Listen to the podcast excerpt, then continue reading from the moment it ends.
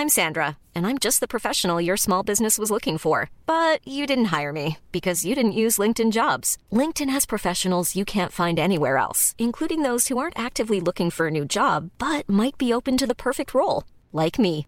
In a given month, over 70% of LinkedIn users don't visit other leading job sites. So if you're not looking on LinkedIn, you'll miss out on great candidates like Sandra. Start hiring professionals like a professional. Post your free job on linkedin.com/people today. Vox Polony.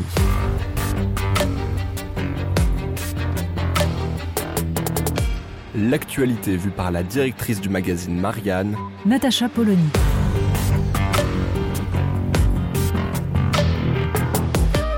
Vox Polony. Désolée de devoir commencer par là, mais non, un pillage n'a rien à voir avec une émeute révolutionnaire.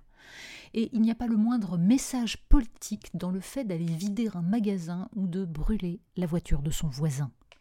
Ceux qui, depuis une semaine, alignent les poncifs sociologisants en espérant une hypothétique convergence des luttes n'auront réussi qu'une chose détourner encore un peu plus les classes populaires du vote de gauche.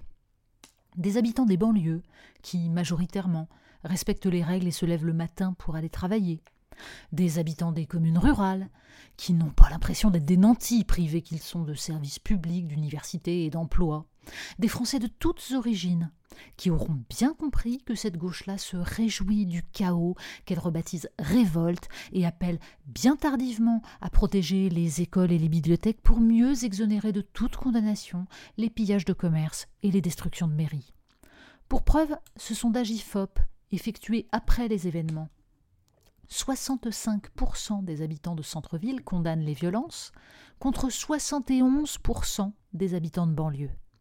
31% comprennent mais n'approuvent pas dans les centres-villes, contre 25% dans les banlieues.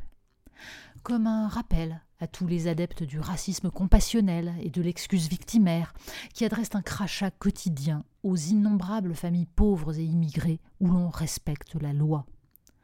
Va-t-on un jour faire le bilan de cette complaisance gauchiste qui s'offusque devant le ministre de la Justice qu'on punisse de peine de prison ferme un vol de Nike, ou qui préfère parler d'enfants et de petits plutôt que d'adolescents plusieurs fois rappelés à la loi?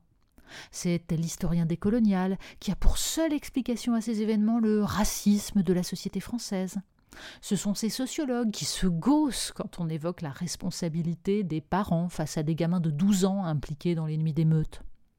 Ce sont ces policiers qui tweetent frénétiquement des sans justice, pas de paix, ou des la fin justifie les moyens, traitent quiconque les contredit de chiens de garde et s'enivrent d'une violence dont ils ne paient pas les conséquences, mais dont ils ne récolteront pas non plus les fruits.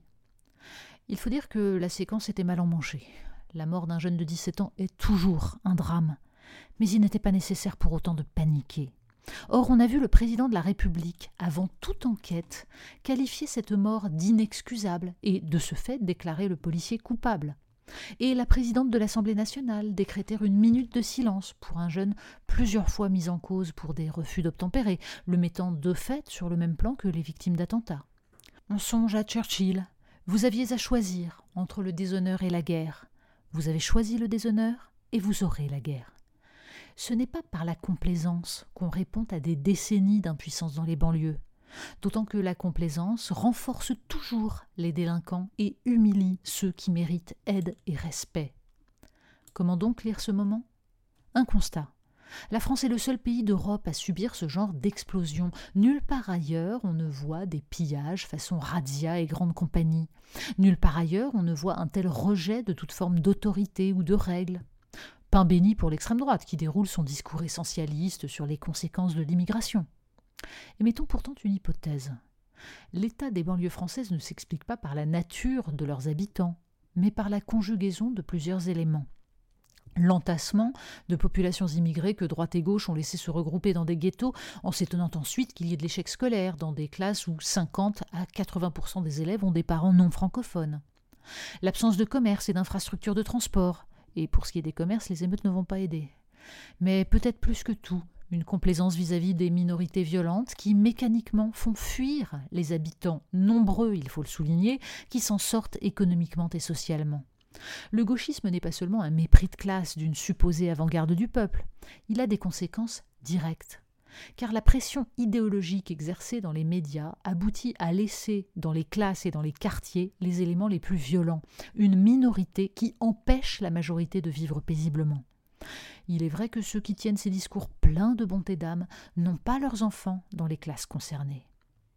Les habitants des banlieues n'ont besoin ni d'attitude martiale, ni de clientélisme sordide. Ils ont besoin que la République s'applique, c'est-à-dire qu'on protège les populations de toute violence et qu'on assure leur droit à se déplacer, à travailler, à réussir, qu'on récompense les gens méritants en leur permettant de s'élever dans l'échelle sociale et de vivre bien, qu'on punisse ceux qui enfreignent les règles, des plus jeunes enfants aux adultes les plus violents. Cela nécessite à la fois des moyens et un changement de mentalité, et un élan de toute la nation. Vox Polony.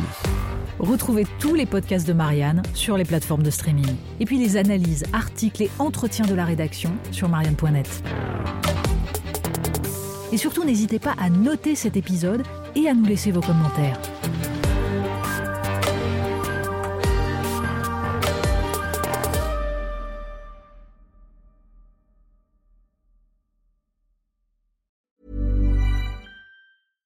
Mom deserves the best, and there's no better place to shop for Mother's Day than Whole Foods Market. They're your destination for unbeatable savings, from premium gifts to show-stopping flowers and irresistible desserts. Start by saving 33% with Prime on all body care and candles. Then get a 15-stem bunch of tulips for just $9.99 each with Prime. Round out Mom's menu with festive rosé, irresistible berry chantilly cake, and more special treats. Come celebrate Mother's Day at Whole Foods Market.